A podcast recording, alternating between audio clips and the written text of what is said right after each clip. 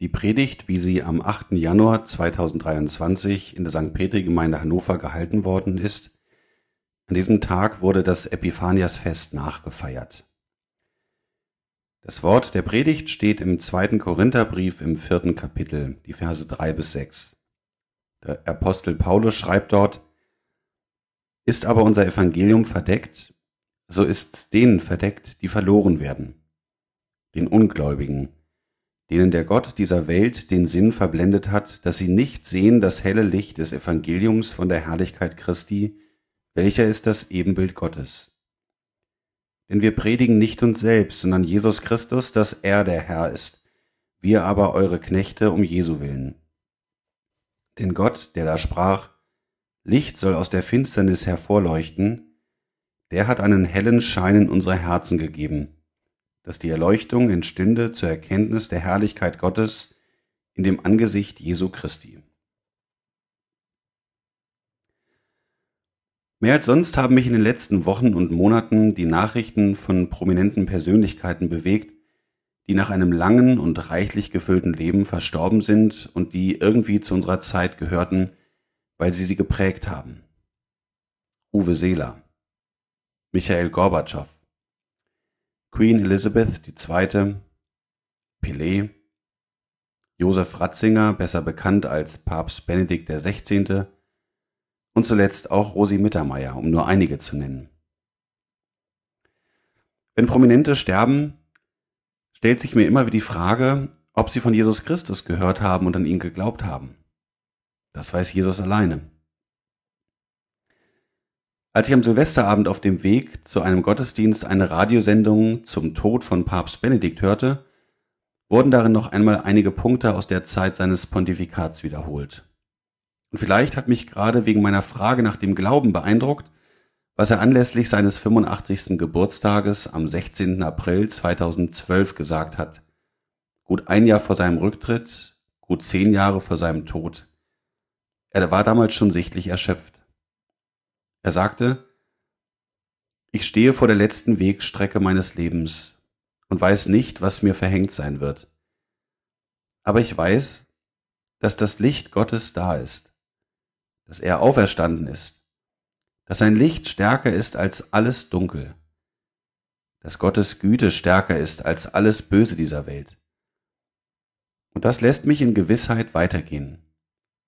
Das lässt uns weitergehen und allen, die dieses Ja Gottes immer wieder durch ihren Glauben auch mir gewiss machen, danke ich von ganzem Herzen in dieser Stunde. Ist das so? Nochmal, das sagt ein damals schon sehr gealterter Mann, der sich an seinem Manuskript festhält, bei dem die Stimme schwach geworden ist. wer die Bilder von seinem aufgebahrten Leichnam in der letzten Woche gesehen hat, wird sich doch unweigerlich die Frage stellen, wo ist dieses Licht Gottes? Ist Papst Benedikt nicht immer älter, schwächer und kränker geworden? Wo sieht man diese Kraft Gottes? Eine Situation, die derjenigen aus den Tagen in Korinth durchaus ähnelt.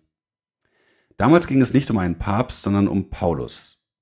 Dieser Paulus redete ebenfalls von einem Licht, das hell leuchtet und bekommt als Reaktion von denen, die ihn hören, fragende, ja sogar ablehnende und verachtende Reaktionen. Was exakt dort in Korinth vor sich gegangen ist, können wir heute nicht mehr genau sagen. Aber wie in allen Briefen von Paulus wird deutlich, dass er Bezug nimmt auf eine Situation, auf ein Problem, das in der Gemeinde vorherrscht. Mit ziemlicher Sicherheit können wir sagen, dass Paulus nicht unbedingt gut ankam. Es gab Spannungen in Korinth, und einen nicht unerheblichen Anteil trug dabei wohl eine Gruppe von Menschen, die sich das Vertrauen der Gemeinde versuchte zu erschleichen und gegen Paulus und die Botschaft vorging, die er verkündigte. Mit schändlichen Heimlichkeiten, so sagt er, gingen sie vor und verfälschten dadurch Gottes Wort, um sich so Sympathien bei Gemeindegliedern zu erschleichen und in der Gemeinde an vorderster Front mitreden zu können. Hier wurde intrigiert. Wir würden heute sagen, Paulus wurde gemobbt. Und wie? Und wer das einmal am eigenen Leib erfahren hat, wie Mobbing vor sich geht, der weiß, dass man dadurch mutlos werden kann. Müde, überdrüssig und keine Freude mehr empfindet. Freude woran? Bei Paulus ging es um die Frage nach der Verkündigung von Gottes Wort. Und das ist tatsächlich etwas, was der Kirche, ihren Predigern und vielleicht auch dir in deinem Umfeld immer wieder zu schaffen macht. Dass die Botschaft von Jesus Christus und das, was in der Bibel steht, etwas ist, das nicht unbedingt angesagt ist, das nicht modern ist und nicht immer unbedingt gut ankommt bei Menschen. Dass dein Glaube hinterfragt wird. Man kann vielleicht noch zum Pizzaessen im Jugendkreis einladen oder zu einem tollen Konzert in der Kirche, aber wenn es dann um die Inhalte in der Bibel geht, und zwar nicht nur diejenigen, die mir einleuchten und gefallen, sondern auch diejenigen, die schwierig sind und mit denen ich vielleicht ganz persönlich meine Probleme habe, dann wird es heikel. Wie soll ich das meiner Freundin, meinem Bekannten, meinem Familienmitglied, das nichts davon hält, vermitteln? Und Hand aufs Herz, wer hört das schon gern, dass er mit seinem Leben vor Gott nicht bestehen kann? Wer hört das schon gern, dass er auf Hilfe angewiesen ist? Ja, dass dieser Jesus Christus für jeden von uns persönlich sterben musste. Wer hört das schon gerne, dass er nicht selbst das Leben in der Hand hat und dass wir alle einmal vor Gottes Richterstuhl stehen werden? Man kann sagen, eine sympathische Botschaft muss doch anders klingen. Und dass man hier von einer guten Botschaft spricht, vom Euangelion, von der frohen Botschaft, das leuchtete einigen in Korinth nun überhaupt nicht mehr ein, und so fragen sie, wo ist denn die Botschaft gut? Wo ist denn eure ach so gute frohe Botschaft? Sie kam ihnen verdeckt vor. Wenn es am Ende so aussieht wie bei Papst Benedikt 16., wo die menschliche Vergänglichkeit so vor Augen geführt wird, dann kann man sich schon fragen, wo bitte das Licht Gottes leuchtet. Es ist doch alles aus. Christlicher Glaube muss doch strahlen und leuchten, der muss kräftig sein, da muss man doch was sehen können und erleben. Stattdessen wird aus einem alten Buch der Bibel gelesen.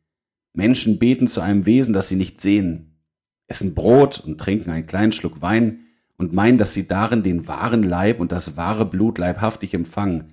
Was für ein Quatsch. Und dass Jesus für meine Schuld am Kreuz sterben musste, ach komm, hör mir doch damit auf.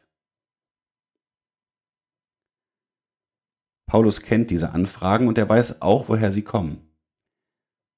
Es ist nicht diese Gruppe von Menschen, die versucht, Kontrolle über die Gemeinde zu bekommen, sondern er schreibt, ist aber unser Evangelium verdeckt, so ist's denen verdeckt, die verloren werden, den Ungläubigen, denen der Gott dieser Welt den Sinn verblendet hat, dass sie nicht sehen das helle Licht des Evangeliums von der Herrlichkeit Christi, welcher ist das Ebenbild Gottes. Zu Weihnachten verdecken und versperren wir gerne den Weg zu den Geschenken mit Verpackungen und Geschenkpapier, mit verschlossenen Türen, mit dem einen Ziel, dass am Weihnachtstag endlich der Vorhang fällt, die Türen geöffnet und die Verpackungen aufgerissen werden. Und nun stell dir vor, das passiert nicht. Stell dir ein Kind vor, das die Tür zum Weihnachtszimmer nicht findet. Oder es hält das Geschenk in den Händen und bekommt es nicht ausgepackt. Das ist zunächst die Situation von den Weisen aus dem Morgenland aus dem heutigen Evangelium, die auf ihrer Suche nach dem König nicht am erhofften Ziel, sondern im Palast von König Herode stehen. Das kann Hoffnungslosigkeit produzieren. Das kann Wut und Ärger im Herzen produzieren. Ja, das kann sogar die Liebe in Frage stellen zu dem, von dem man Geschenke erhofft hatte. Und diese Hoffnungslosigkeit diese Wut und diese Infragestellung der Liebe Gottes zu produzieren und die Tür zu den Geschenken, die Tür zur Rettung und zur Erlösung zu verstecken, das ist die Lieblingsbeschäftigung vom Gegenspieler Gottes, vom Satan, beziehungsweise vom Gott dieser Welt, wie Paulus ihn hier nennt. Ist aber unser Evangelium verdeckt, so ist's denen verdeckt, die verloren werden, denen der Gott dieser Welt den Sinn verblendet hat, dass sie nicht sehen das helle Licht des Evangeliums von der Herrlichkeit Christi. Das schreibt jemand, der weiß, wie das ist, wenn man vom Gott dieser Welt verblendet worden ist. Paulus, der in der Meinung, das Richtige für Gott zu tun, so verblendet gewesen ist, dass er zunächst die Christen bis aufs Blut verfolgt hat, dafür gesorgt hat, dass sie eingesperrt wurden und Freude an ihrem Tod hat. Weil ich sich sagte, dass die Auferstehungshoffnung und der Glaube an Jesus Christus alles Quatsch ist. Er weiß, was es heißt, in verblendeter Finsternis zu sein. Und wenn er hier solche Sätze schreibt, dann tut er das nicht mit einem überlegenen Lächeln, so nach dem Motto, Leute, ich hab's kapiert, sondern er ist traurig darüber und überlegt, wie Menschen zu Christus kommen können, weil nur Christus retten kann. Ohne ihn sind wir verloren. Paulus will nicht sagen, tja, einige Menschen sind vorherbestimmt zum Heil und andere nicht. Oder dass hier Menschen vom Satan besessen sind. Um diese Frage geht's hier nicht. Sondern Paulus beschreibt einfach die Tatsache, dass es Menschen gibt, die diese Botschaft von Jesus Christus hören und dann aus irgendwelchen Gründen für sich sagen und entscheiden, dass das für sie nicht wichtig ist und keine Bedeutung hat. Und sie dann eben entscheiden, ich will das nicht. Ich brauche das nicht. Und mit der Zeit, so sagt Paulus, kann aus einem Nicht-Glauben wollen dann ein Nicht-Glauben können werden. Doch warum predigt Paulus dann eigentlich noch in Korinth? Ich weiß, dass das Licht Gottes da ist, dass er auferstanden ist, dass sein Licht stärker ist als alles Dunkel, dass Gottes Güte stärker ist als alles Böse dieser Welt, sagt Papst Benedikt vor gut zehn Jahren. Und das ist ganz im Sinn von Paulus, wenn er schreibt, Gott, der sprach, Licht soll aus der Finsternis hervorleuchten, der hat einen hellen Schein in unsere Herzen gegeben dass die Erleuchtung entstünde zur Erkenntnis der Herrlichkeit Gottes in dem Angesicht Jesu Christi. Gott, der bereits am Anfang der Welt durch sein Wort das Licht geschaffen hat, dieser Gott, der lässt sein Licht in den Herzen der Menschen immer wieder aufstrahlen, bis zum heutigen Tag. Das kann Paulus sagen, weil er es selbst erlebt hat, wie und dass Christus höchstpersönlich sein Herz aufgeschlossen hat und ihn aus der verblendeten Finsternis in sein Licht geführt hat, zum Glauben. Deshalb sieht Paulus nur eine Möglichkeit. Nicht die Flinte ins Korn zu werfen oder die Botschaft zu ändern, nicht in panische Angst zu verfallen oder sich zu brüsten, dass er ja zum Glauben gefunden hat, sondern Christus machen zu lassen. Denn wir predigen nicht uns selbst, schreibt er, sondern Jesus Christus, dass er der Herr ist, wir aber eure Knechte um Jesu willen. Diesen Jesus Christus, den will er verkündigen, weil er nämlich erstens weiß, dass die frohe Botschaft lautet, dass Jesus Christus ihn vor dem ewigen Tod rettet. Und zweitens, dass Gott sein Versprechen hält, ihn nicht im Stich zu lassen und dass er ihm dann auch den, die Kraft und den Mut schenkt, seine frohe Botschaft unter die Leute zu bringen, ob sie es glauben oder nicht. Dazu sendet Gott seine Jünger aus bis zum heutigen Tag. Bete darum, dass der Heilige Geist die Menschenherzen öffnet, auch unsere immer und immer wieder. Das ist der Grund, weshalb wir Menschen einladen in unsere Gemeinde und Kirche, dass sie vom Heiland Jesus Christus hören. Das ist der Grund, warum wir Taufunterricht anbieten. Das ist der Grund, weshalb wir Konfirmandenunterricht, Kinderstunde und Kindergottesdienst anbieten. Das ist der Grund, weshalb wir Bibelstunden abhalten. Das ist der Grund, weshalb wir Andachten hören im Jugendkreis, im Gemeindekreis, in Kirchenvorstandssitzungen, damit Gottes Licht in den Herzen aufstrahlt, bei aller Hoffnungslosigkeit, Traurigkeit, Angst und Schuld. Und ja, ich weiß, auch wenn das Licht Christi da ist, ist es doch immer wieder verborgen und noch nicht so ganz offenbar. Gerade im Angesicht von Krankheit, von nicht nach unserem Willen erhörten Gebeten, im Angesicht vom Tod, wie bei Papst Benedikt oder Verwandten und Bekannten, da ist es oft so ganz finster und dunkel.